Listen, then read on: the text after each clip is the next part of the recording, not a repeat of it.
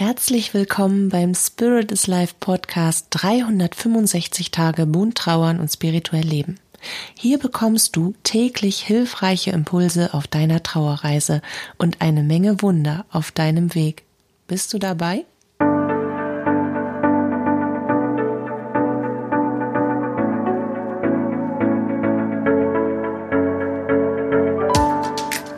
Name ist Katja Hüniger und ich begleite dich auf deiner Trauerreise. Dabei sprechen wir über die bunten Themen von Trauer und Spiritualität, um dir damit Antworten auf innere Fragen, Sicherheit, Geborgenheit und vor allem aber Licht und Kraft in deiner Trauerzeit zu schenken. Heute möchte ich mit dir ein ganz sensibles Thema anschneiden. Und ich habe auch etwas länger darüber nachgedacht, ob und auf welche Art und Weise und wie ich überhaupt darüber spreche, weil das Thema Freitod, ich sage dazu selbstbestimmter Übertritt, ist ein ganz tabutisiertes Thema, muss ich sagen, und natürlich auch eins, was Betroffenen extrem nahe geht, weil ganz viele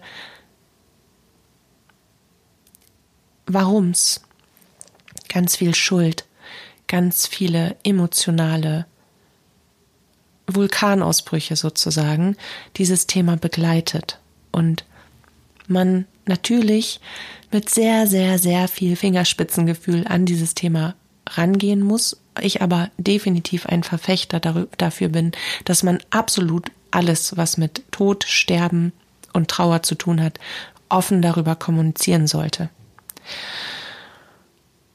Und ich habe mich dazu entschieden, weil die liebe Helga, das ist eine Podcast-Hörerin, die meinen Podcast über YouTube hört und auch gerne ganz wunderbare Kommentare unter die einzelnen Episoden schreibt und über die Folge ähm, 45, der freie Wille und der Tod, was der freie Wille mit dem Tod zu tun hat, hat sie eine Frage gestellt. Und diese Frage hat mich beschäftigt. Und für diese Frage bin ich Helga auch sehr dankbar, denn sie macht diesen Podcast heute möglich. Und diese Frage möchte ich dir gerne einmal vorlesen. Sie hat geschrieben, liebe Katja, wie sieht es denn mit einem Freitod aus? Kann das auch im Seelenplan verankert sein? Ist das ist das immer eine bloße Aktion des Egos? Sind, sind letztere Fälle dann diejenigen, die auf wundersame Weise ihren Selbstmordversuch überleben bzw. gerettet werden können?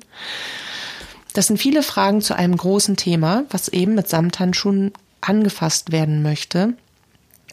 Und ich würde gerne auf die erste Frage eingehen, weil ich habe natürlich auch viele Begleitungen, viele Trauerbegleitungen, viele Beratungen und auch viele Kontakte zu Menschen, die ihren jenseitigen, nun jenseitigen Lieblingsmenschen durch den Freitod oder beziehungsweise durch den selbstbestimmten Übertritt durch Suizid verloren haben.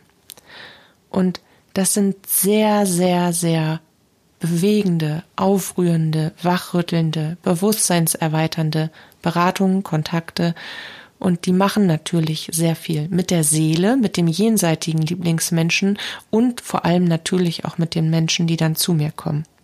Und diese Frage, die stellt sich des Öfteren oder eigentlich in aller Regelmäßigkeit, wenn ich eine Beratung eines Menschen mache, der jemanden durch Suizid verloren hat, war das, wenn es einen Seelenplan gab, war das geplant? Oder wenn es einen Seelenplan gibt, das ist ja meistens ist es immer noch diese Frage nach dem, gibt es das alles überhaupt?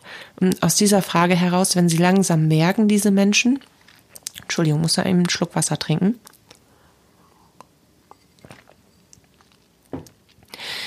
Wenn die Hinterbliebenen langsam merken durch die Nähe und Präsenz ihrer jenseitigen Lieblingsmenschen, dass da sehr viel mehr ist, als sie vielleicht vermutet haben oder als sie auch selber geglaubt haben, dann kommt diese Frage. Wie ist das eigentlich? Gibt es den Seelenplan wirklich? Und wenn ja, wenn das wirklich so ist, dass wir uns als Seele in unserem höheren Selbst quasi unseren, unseren Zeitpunkt des Todes mit, durch unseren freien Willen aussuchen, der auf Erfahrungen basiert,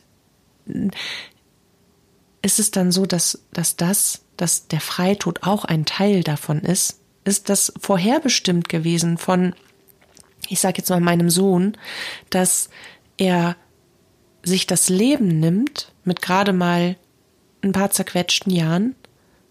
Oder ist das aus dem Ego heraus passiert, weil er so, so emotional, so zerstört, so, so verletzt, so hilflos in sich gewesen ist, dass er das nicht mehr aushalten konnte zu leben?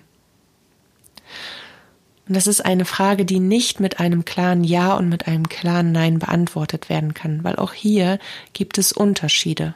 Da muss ich nochmal einmal auf den Seelenplan zurückgreifen. Wenn wir in groben Zügen, ich versuch's, ich versuche mich kurz zu halten. Den Seelenplan schließen wir im Kollektiv mit vielen anderen Seelen. Man sagt dazu dann auch Seelenfamilie. Jede Erfahrung, die ich mache, ich als Seele, die ich mir aussuche, hat unweigerlich auch mit den Erfahrungen der Menschen, der Seelen, um mich herum zu tun.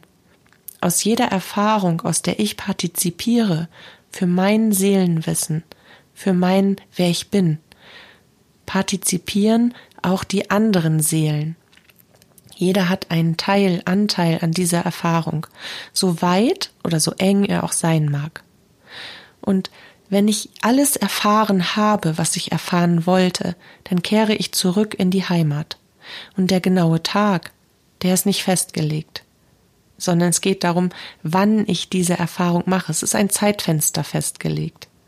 Wann ich gedenke, wann ich alle Erfahrungen in Kombination, in Absprache mit den anderen Erfahrungen, es ist ein Riesenschaltplan, ähm, gemacht haben werde und ich entscheide auch selbst, auf welche Art und Weise ich wieder hinübergehen möchte. Aber der genaue Tag, der Stichtag, der ist nicht festgelegt. Es gibt aber sehr wohl ein Zeitfenster. Und das ist festgelegt. Und das ist eine, das ist die Entscheidung des freien Willens, des höheren Selbst. Von jedem Menschen. Nun ist es aber so, dass Suizid nur bedingt dazugehört. Und zwar nur dann, wenn es dem Wachstum der anderen Seelen dient, wenn daraus eine, eine tiefe Seelenerfahrung hervorgerufen werden soll. Weil natürlich, wir wollen sie alle nicht, ich wäre auch am liebsten das Glitzerstaubpupsende Einhorn, was einfach nur wundervolle und magische Erfahrungen macht, aber schmerzhafte Erfahrungen, Erfahrungen, die wir als negativ und schmerzhaft und verletzend und zutiefst verstörend und was noch alles Negatives bezeichnen, die gehören genauso dazu wie die ganz, ganz, ganz, ganz krass wundervollen, schönen Erfahrungen, weil ohne das eine kann ich das andere nicht wissen. Ich kann nicht wissen, was schön ist, wenn ich nicht hässlich kenne.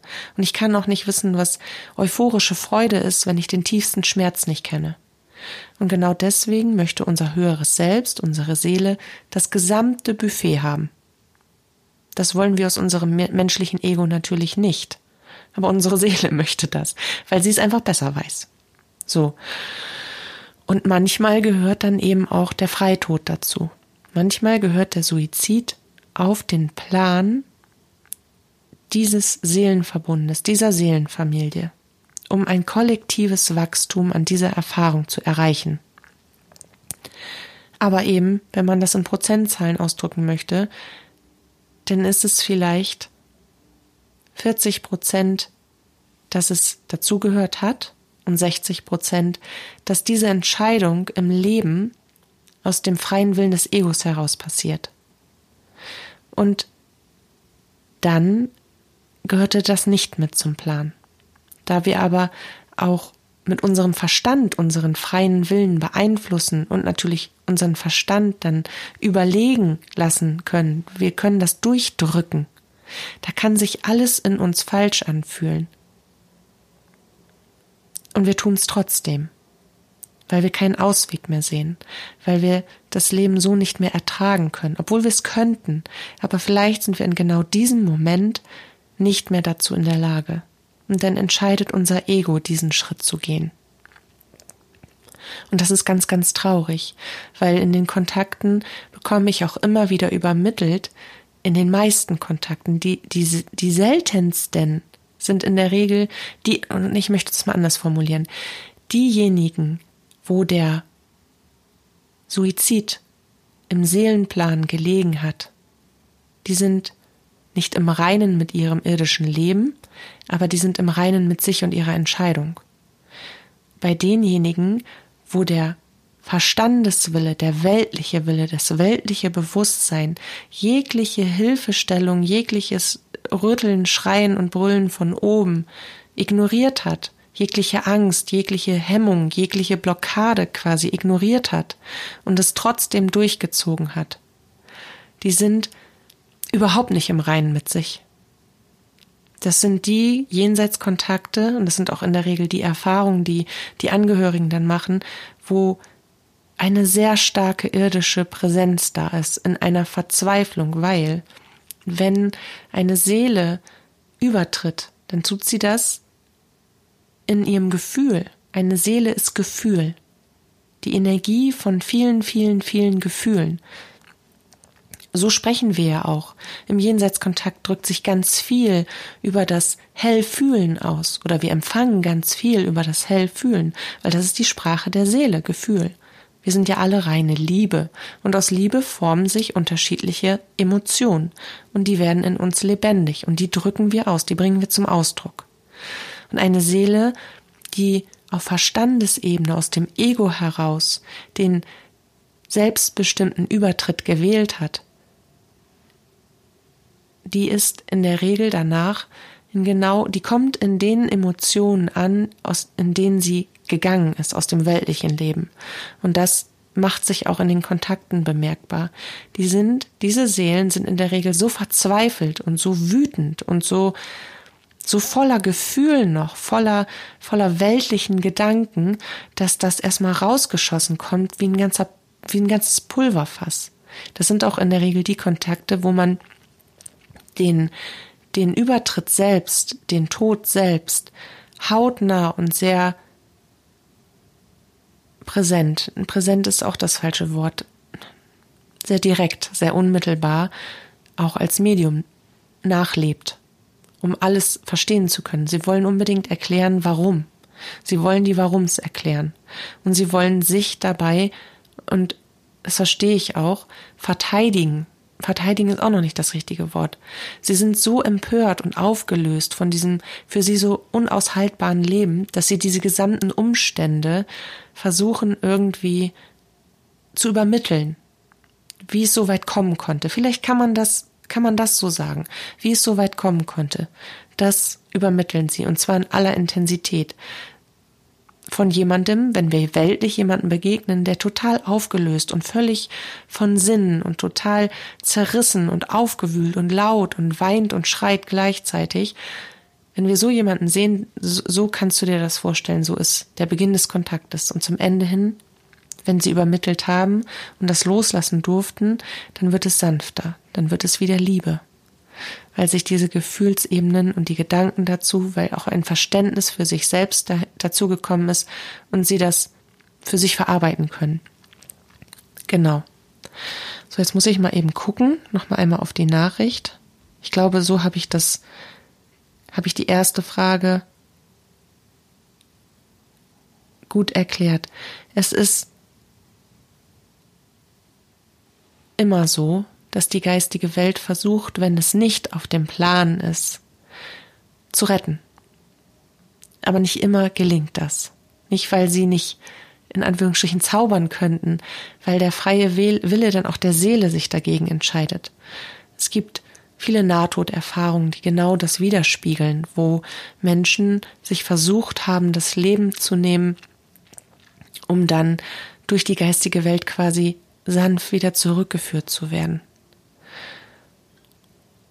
Und dann gibt es natürlich auch an dem Punkt, wenn ich dann schon klinisch in Anführungsstrichen tot bin und ich bin auf die andere Seite gegangen, die Seelen, die sagen, ne, da kriegen mich keine zehn Pferde wieder zurück. Ich bleib jetzt hier, ich schaff das nicht mehr. Und das ist der Moment, wo sie nicht mehr retten können. Oder wo sie einfach den freien Willen akzeptieren, weil jeder kann zu jeder Zeit nach Hause kommen.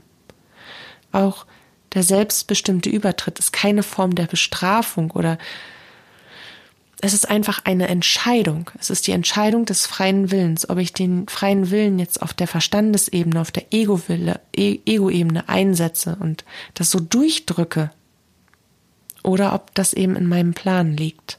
Oder ob ich mich vielleicht doch eben nochmal überzeugen lasse, wenn ich es getan habe, um mich, um dann wieder zurückgeführt zu werden, es doch weiter zu versuchen.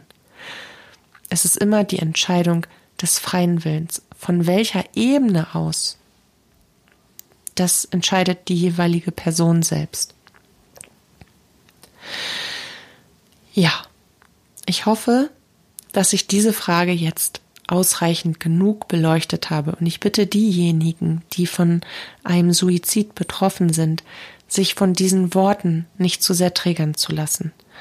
Ich bitte diejenigen, die von einem Suizid betroffen sind, sich von ihren jenseitigen Lieblingsmenschen aufzeigen zu lassen, was gewesen ist, was sie wissen wollen, wo offene Fragen sind, wo offener Klärungsbedarf ist, wie sie sich jetzt fühlen, dass man da aktiv in die Verbindung geht.